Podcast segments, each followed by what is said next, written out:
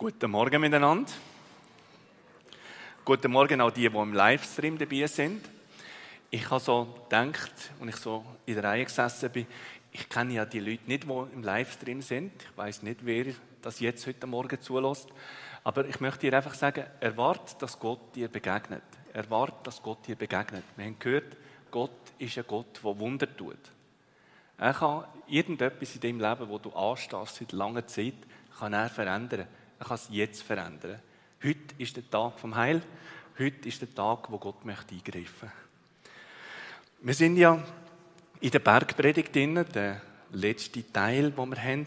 Wir haben die Bergpredigtserie unter dem Titel Himmel auf Herden, Himmel auf Erden.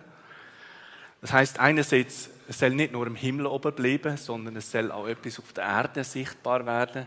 Das heißt auch, Bergpredigt ist nicht irgendein Ideal, äh, wo man, äh, wo man nicht, äh, nicht kann leben kann, sondern nur quasi so einen provisorischen Entwurf, wie es eigentlich könnte sehen, sondern es geht darum, dass das, was im Himmel ist, dass das auf Erde passieren Und da stellt sich natürlich die Frage, wie ist denn der Himmel?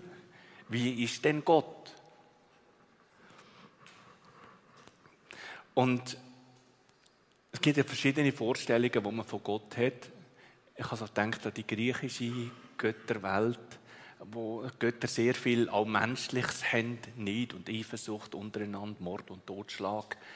Oder die äh, indischen Götter, wo es äh, Tausende davon gibt drei Hauptgötter, aber Tausende äh, davon, Tausende von Ausgaben. Und äh, da gibt es einen Gott. Ein Gott, der Mensch geworden ist, der unter uns gelebt hat. Und Jesus hat ihn uns vorgestellt. Jesus hat gesagt, wer mich sieht, sieht den Vater. Und der Johannes war ein Lieblingsjünger von Jesus. Und der ist fast Hunderte geworden. Und so gegen Ende von seinem Leben hat er quasi eigentlich zusammengefasst, wie Gott denn eigentlich wirklich ist. Wenn man jetzt Gott quasi auf einen Nenner bringen wie würde der Nenner sein? Und er hat gesagt, Gott ist Liebe. Gott ist im Kern von seinem Wesen in Liebe. Er ist auch gerecht, das ist auch gut so. Ich bin froh, dass Gott gerecht ist. Aber über all dem ist er Liebe. Und Liebe, das hat zu tun mit Beziehungen und das ist wahrscheinlich das Wichtigste im Leben. Beziehungen. Das, was bleibt, das merkt man, wenn, äh, wenn man das Leben am Ende zugeht, dann merkt man, man tut Prioritäten anders setzen und Beziehungen kommen einen wichtigeren Stellenwert über. Man, man rückt näher zusammen heutzutage haben wir so eine Tendenz zu äh, institutioneller statt persönlicher äh, Hilfe. Das heißt, wenn der gut ausgebaute Sozialstaat, der unterstützt äh, die Leute sehr gut, niemand müsste hungern bei uns in der Schweiz. Dann gibt es auch Initiativen, zum Beispiel gibt es Horber, Helfen Horber, Horber, wenn ich das falsch ausspreche, vergebt mir. äh, und dort äh, hat mir jemand gesagt, der im Vorstand ist von Horber, helfen Horber, hat zu mir gesagt, weißt, wir kommen Geld über. Viele Leute sind bereit, Geld zu geben, um Leuten zu helfen. Wir wollen aneinander helfen und Geld ist eine gute Variante. Und dann hat er gesagt, und das ist schon gut, aber das, was wir eigentlich machen, ist, dass wir Geld verteilen. Wir kommen Geld über und geben Geld nachher weiter. Aber wenn man sieht, wo das Geld nachher angeht, dann merkt man, es braucht vielleicht etwas ganz anderes. Es braucht Beziehungen. Wenn Geld in eine Familie hineinkommt, fünfköpfige Familie, wo, wo, äh, wo Spannungen drin sind, wo Schwierigkeiten drin sind, wo Schulden vielleicht drin sind und alles Mögliche, man kann helfen im Moment, drin, aber nachher geht es wieder ins Gleiche hinein. Und Beziehungen, persönliche Beziehungen, ist das, was, was in der heutigen Gesellschaft fehlt. Es gibt Institutionen, die helfen und das ist super. Ich finde das, ich finde das eine, gute, eine gute Sache. Aber Es gibt viele Leute, die sind einsam, viele Leute, die eigentlich braucht dass Menschen sich in sie investieren. Unsere, unsere, meine Schwiegermutter ist äh, gekündigt worden, die Wohnung gekündigt worden, die ganze Überbauung wird saniert. Sie ist 85 und mit 85 ist es nicht einfach, so einen alten Baum umzutopfen. ist nicht einfach.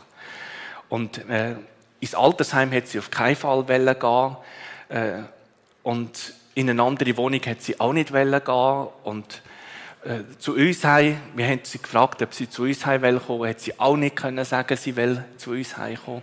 Aber was erstaunlich war, ist, wenn ich im Vorfeld, ich habe Leute gefragt, du, äh, wir überlegen uns, die Schwiegermutter zu uns heimzunehmen.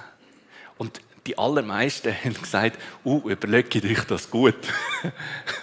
Weil, das heisst, es kostet etwas. Es kostet etwas. Und ich denke, wenn, wenn Jesus über Beziehung redet, und wir kommen quasi zum letzten Teil, wo Jesus über Beziehung redet, wo er das wirklich quasi auf den Punkt bringt, dann äh, möchte er auch sagen, das ist wirklich äh, ein Schwerpunkt. Und wenn wir als, als Leute, die Gott als unseren Vater bezeichnet, etwas abbilden von seiner Realität, dann wird das uns etwas kosten. Und zwar, es wird uns etwas kosten im Beziehungsbereich. Und der Ben hat schön aufgezählt, die verschiedenen Kategorien, oder? Äh, kompliziert und, und schwierig. Und das heißt auch, auch für die Komplizierten gilt das. Die Kategorie, also Ordnen heisst nicht, äh, eine Schublade auftun, eine Gruppe von Leuten reingehen und dort ihnen versorgen und sagen, sie wollen ja nicht. Sondern Gott ist ja von seinem Wesen her, er streckt seine Hände aus nach Leuten, die nichts wissen von ihm. Dann ist es auch so, dass Beziehungen heutzutage auch schwieriger geworden sind. Aber die Kategorienbildung kommt nicht umsonst. Es gibt Beziehungen sind schwieriger geworden. Also spätestens seit Corona, was das alles mit uns als Gesellschaft gemacht hat, die Polarisierung, die zugenommen hat und einfach die Reizschwelle der Leute ist geringer. Man regt sich schneller auf, man ist schneller entschieden dagegen. In den sozialen Medien da äußert man sich äh, distanzlos, man hat ja kein persönliches Gegenüber.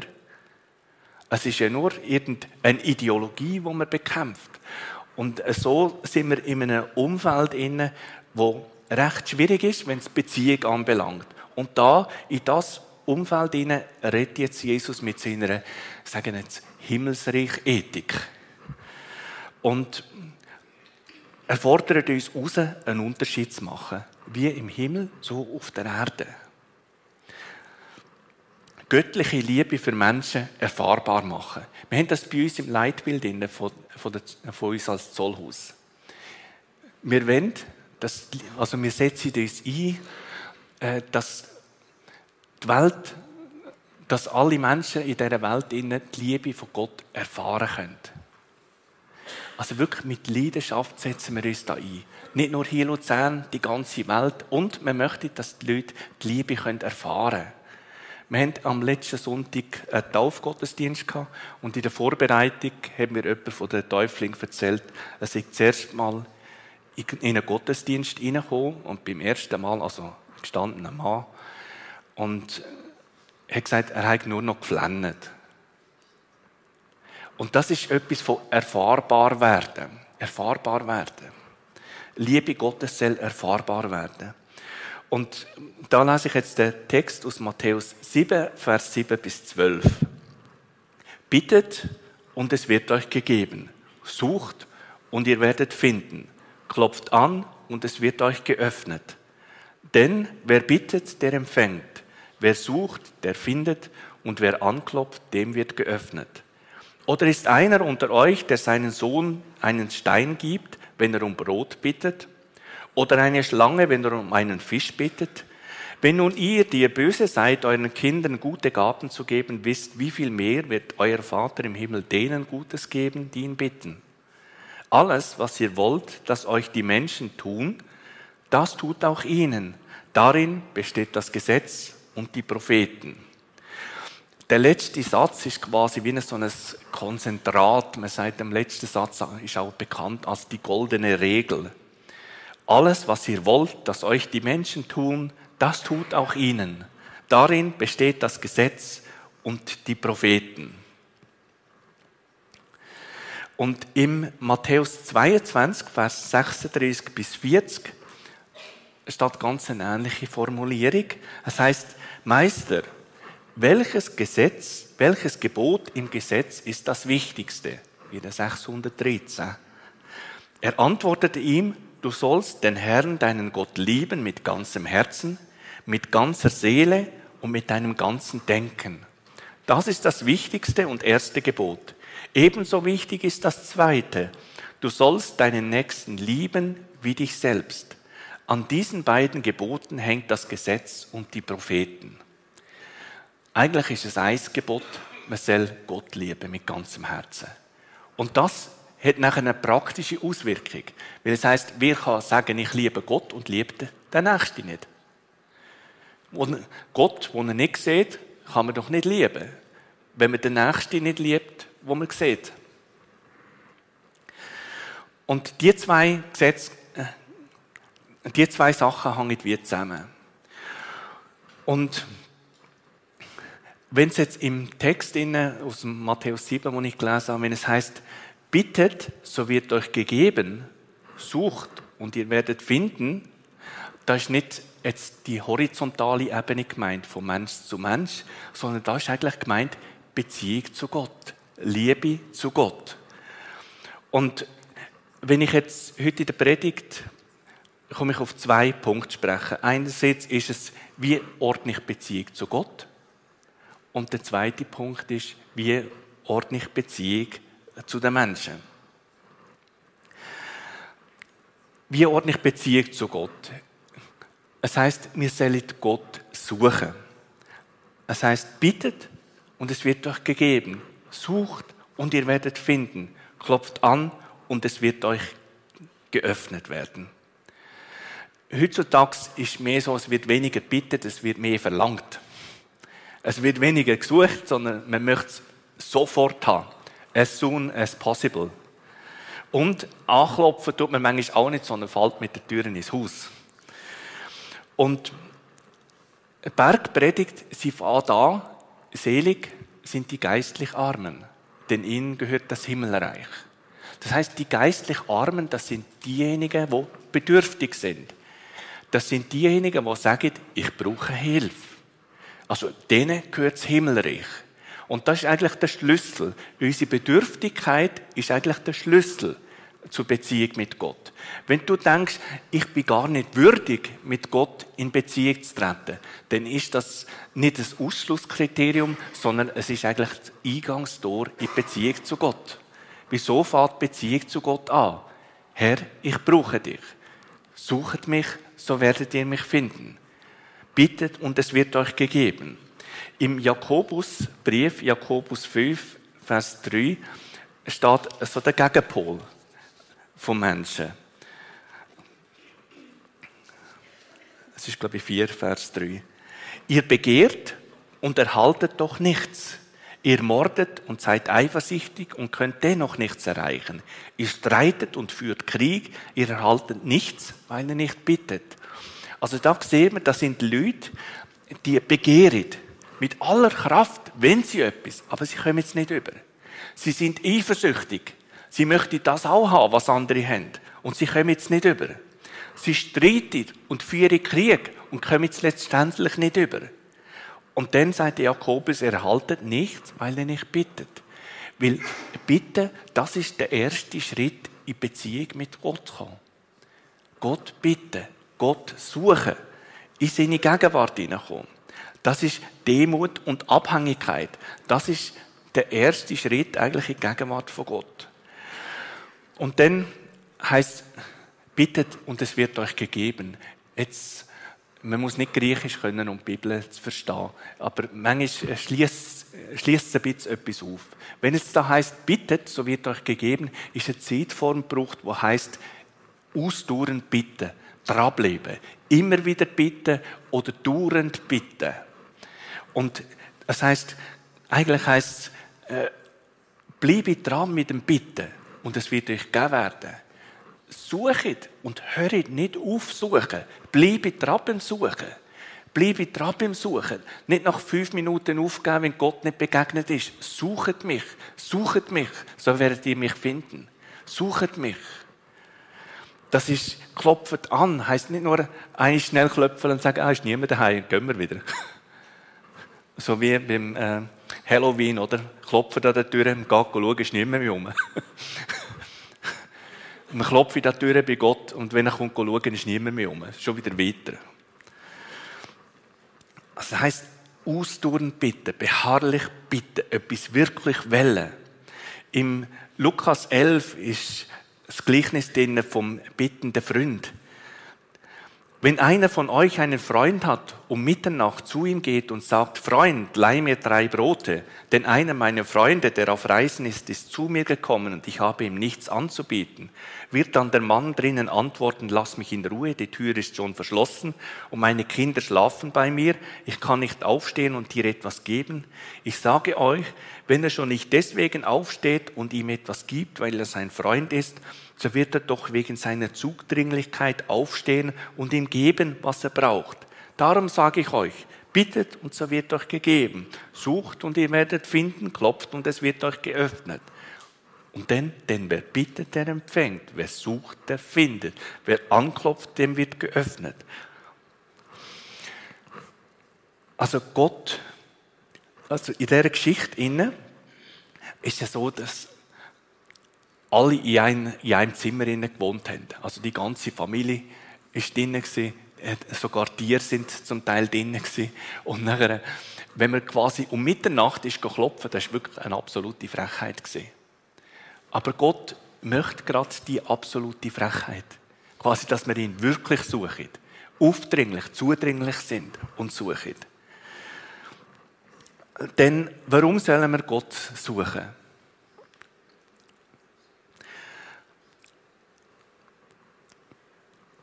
Es heißt, suchet mich, so werdet ihr leben. Bei Gott finden wir das Leben. Und Gott lädt uns ein, ihn zu suchen. Er lädt uns förmlich ein, ihn zu suchen.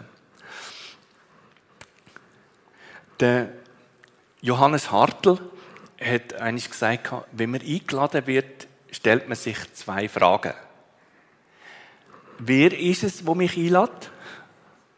Und was denkt er von mir? Und wenn Gott uns einlädt, wer ist er? Er stellt sich vor hier als, als Vater. Jesus spricht von Gott als Abba, lieber Vater. Abba ist so eine, äh, ein zärtlicher Ausdruck für Vater. Was, und was denkt er von uns? Was denkt Gott von uns? Und ich tue alle übersetzen. Was denke ich von meinen Kindern?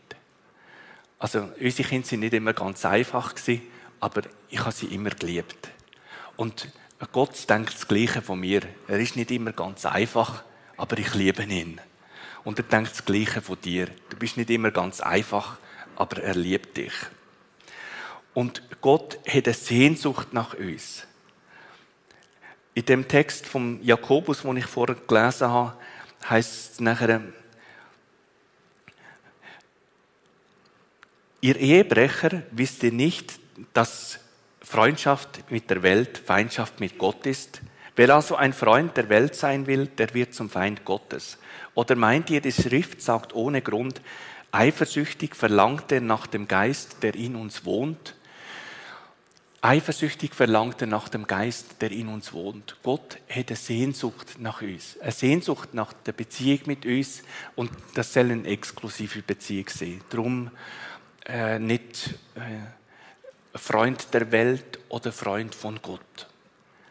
Es soll, eine exklusive Beziehung sein. Ich bin vor ein paar Jahren schon am Stock gelaufen und äh, dort war es der Grund weil ich mit einem Boot auf dem Steg war mit dem anderen Bein äh, bin ich auf dem Boot gewesen. Es hat gestürmt. Äh, das Boot ist so seitlich auf und seitlich weg und ich wollte es suchen und jetzt gemacht. Und als ich gesehen habe, dass meine Jeans ganz sind, habe ich gewusst, jetzt gibt es Ferien. ich bin dann ein paar Wochen an das Stück rumgelaufen. Und so ist quasi Freundschaft mit der Welt, Freundschaft mit Gott. Wenn es sich ein bisschen wellet und man das irgendwie zusammenbringen will, dann tut es weh. Darum, Gott, er hat ein Verlangen nach uns. Der Fritz Rinecker, der so eine Kommentarreihe herausgegeben hat, hat gesagt, Verlangen ist das liebende Begehren nach dem vollen Besitz des Geliebten. Also keine anderen Götter neben, neben ihm. Das ist quasi die Exklusivität von der Beziehung zu Gott schützen. Und eben Gott als unser Vater. Äh, Lloyd Jones, eine bekannte äh, Predigerin in England, hat gesagt, wenn ich mit einem Satz sagen soll, welches das größte Manko im Leben der meisten Christen ist, dann dies. Also wenn äh, so jemand etwas sagt, dann ist es gut, wenn man lost. Unser Versagen, Gott so als, Vater, als unseren Vater zu erkennen, wie wir ihn erkennen sollen. Also, dass man gar nicht richtig begreifen, wie Gott als Vater wirklich ist. Dass er es wirklich liebt. So sehr hat Gott die Welt geliebt, dass er seinen einzigen Sohn gab, damit jeder, der an ihn glaubt, gerettet wird und nicht verloren geht. Das ist die Liebe vom himmlischen Vater zu uns als Menschen. wo über die menschliche, irdische Vaterliebe ausgeht. Das heißt, wenn schon ihr, die ihr böse seid, euren Kindern gute Gaben zu geben versteht, wie viel mehr denn Gott? Wie viel mehr denn Gott? Und ein weiterer Grund, warum wir Gott suchen sollen, ist, Gott ist ein Belohner.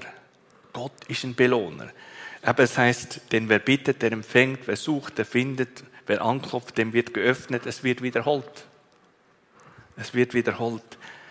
Und wenn es das heißt, dann muss man sich auch fragen, wer verspricht einem denn das? So ein Versprechen ist ja schnell gemacht. Aber Gott ist nicht ein Mensch, der irgendetwas sagt, sondern das, was er sagt, das haltet er wirklich gewiss. Und Gott gibt uns nur Gutes. Also, manchmal, man fragt sich ja, warum beantwortet Gott nicht alle Gebete? Und ich sage, es ist gut, dass Gott nicht alle Gebete beantwortet. Zumindest nicht so, wie wir sie gebetet haben. Weil unsere Gebete sind manchmal so, dass sie uns in der langfristigen Folge schaden. Und darum macht Gott etwas mit unseren Gebeten. Also unsere Gebete kommen zu ihm. Er nimmt das Anliegen auf und setzt das nachher um, so wie es für uns denn wirklich gut ist. Wir hätten vielleicht schon manchmal um eine Schlange gebeten, oder? Und Gott gibt uns nur Gutes. Er macht etwas mit unseren Gebeten das hat eine Priorität in unserem Leben sein, Gott zu suchen, Gott zu lieben mit allem, was wir sind, mit allem, was wir sind. Und dann gibt es den zweiten Teil. Wie ordne ich jetzt Beziehung zu den Menschen? Es gibt so Sprichwörter, wie du mir, so ich dir. Also das kann ein, Leitsatz sein im Leben von Menschen. Jesus ist ganz anders. Er sagt, wenn jemand dich auf die linke Wange schlägt, dann haben die rechte an. Er sagt, äh, Feinde soll man nicht hassen, sondern man soll Feinde lieben. Oder da gibt es auch Sprichwörter, wo sagen, was du willst, dass man dir tut, was du nicht willst, dass man dir tut, das füg auch keinem anderen zu. Gut, äh, grundsätzlich nicht schlecht, oder? Aber es lässt die Möglichkeit auch offen, offen, nichts zu tun. Was du nicht willst, dass man dir tut, das füge auch keinem anderen zu. Gut, äh, Man kann auch passiv sein und sagen, ja gut, jetzt mach weiter. Wir laden ihn sehen, tun ihn in die Schubladen in eher schwierig. Die Schublade zu. Denn die goldene Regel, alles was ihr wollt, dass euch die Menschen tut, das tut auch ihnen. Darin besteht das Gesetz und die Propheten. Das ist nicht nur kein Schaden anrichten, sondern aktiv gut zu tun. Das ist ein riesen Unterschied. Der Nicky Gamble hat eigentlich gesagt, es reicht nicht, dass wir unsere Ehe nicht zerstören. Wir müssen auch helfen, kaputte Ehen wieder zusammenzuführen. Es reicht nicht, nicht zu stehlen. Wir müssen großzügig geben. Es reicht nicht, unserem Nächsten nicht zu schaden. Wir müssen ihm tatsächlich helfen. Liebe deinen Nächsten, das ist eigentlich ein einfaches Gebot. Und es gibt ja etwa 613 verschiedene Gebote und Verbote. Und der Mensch neigt ja dazu, so einen Umweg zu suchen. Also wenn man ein Gebot hat, das reizt einem förmlich dazu, das Gebot irgendwie zu umgehen. Ähm, also schon als Kind, wenn es geheißen hat, äh, wenn man etwas, wenn man lügt, das ist ja nicht gut, oder? Aber wenn man quasi die Finger gekreuzt hat hinter dem Rücken, dann kann man es machen. Und äh, als Erwachsener läuft das so oder so irgendwie ähnlich weiter. Man sucht sich irgendwie einen Weg, oder man kann sagen, der Salomo hat auch tausend Frauen gehabt, oder äh, äh, sei nicht allzu gerecht, heißt es auch in der Bibel, also und so weiter. Das war bei den Pharisäern auch nicht anders. Sie haben das Gebot zum Teil so vertreibt, dass die ursprüngliche Bedeutung weg war. Und es heißt ja, du sollst den Nächsten lieben wie dich selbst. Manchmal wird auch gesagt, zuerst kommt die nächste Liebe. Und erst wenn du dich selber kannst lieben, dann kannst du dann den Nächsten lieben. Also kann, schlussendlich kann das, das Gesetz, wo eigentlich, oder der Sinn, wo eigentlich gemeint ist, nämlich von einer gesunden Selbstliebe ausgeht, das, was man selber möchte, dass die anderen einem tun, den anderen auch zu tun, so endet, dass man einfach nur für sich schaut. Also sich selber annehmen, das ist wichtig. Das heißt, nehmt einander an, wie Christus euch angenommen hat. Das gilt auch für uns. Auch wir müssen uns so annehmen, wie wir sind. Aber das Gebot, oder wo Jesus sagt, lieb Gott und lieb den Nächsten. Das ist eigentlich ganz, ganz einfach. Ganz einfach. Und auch die goldene Regel, das fällt bei sich selber an. Was habe ich gern? Was freut mich? Was ermutigt mich? Und das mache ich aktiv bei den anderen. Und ich stelle mir das so vor, wenn, wenn wir jetzt als, als Kille so unterwegs sind, wenn ich mich frage, was, was hätte ich jetzt gerne in dieser Situation? Und das nachher an zu leben, das hat eine enorme, enorme Auswirkung. Und manchmal fragt man sich ja, es ist eigentlich so einfach, warum macht man es nicht? Und im Römer 8, Vers 7 ist da ein bisschen die Erklärung dazu. Denn unser selbstsüchtiger Wille lehnt sich gegen Gott auf. Er gehorcht seinen Geboten nicht. Er kann es gar nicht. Also, wir können das gar nicht. Wir können das gar nicht. Andere Menschen zu lieben. Wir können das gar nicht. Das, äh, alles, was ich möchte, dass man mir tut, tue ich am anderen auch. Wir können das gar nicht. Ich komme zum Schluss und die Band kommt führen. Also ich möchte nicht beim, äh, so zum Schluss bleiben, dass wir das nicht können, sondern wir können das nicht aus uns raus. Wir können das nicht aus uns raus. So eine Liebe ist nur möglich, wenn Gott uns zuerst mit seiner Liebe füllt. Es heißt im Johannes 4,19, wir wollen lieben, weil er uns zuerst geliebt hat. Also wir brauchen das, dass Gott uns zuerst selber liebt. Wir müssen die Liebe erfahren. Und äh, diese Liebe, wo, wo Gott uns möchte schenken, äh, die sieht man in der Liebe vom Vater. Eben, so sehr hat Gott die Welt geliebt, dass es einen einzigen Sohn gab, damit jeder, der an ihn glaubt, gerettet wird und nicht verloren geht. Gott hat seinen einzigen Sohn gegeben, stellvertretend für uns.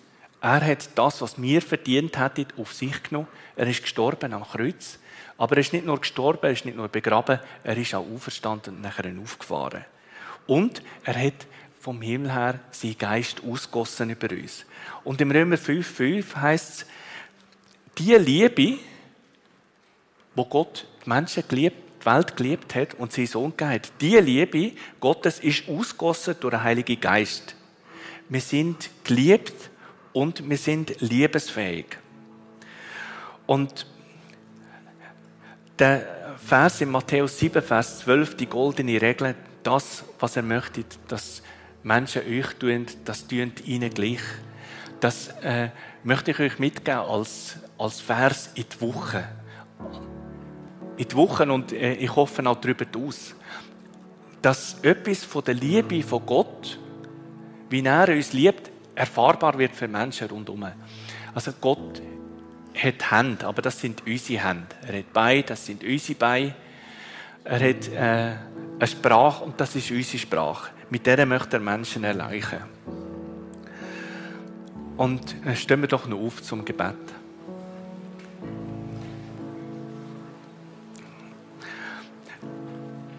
Wenn du deine Beziehung mit Gott möchtest ordnen, möchtest reinen Tisch machen mit Gott, möchtest mit Gott in eine Begegnung hineinkommen, dann sag einfach, Jesus, begegne mir.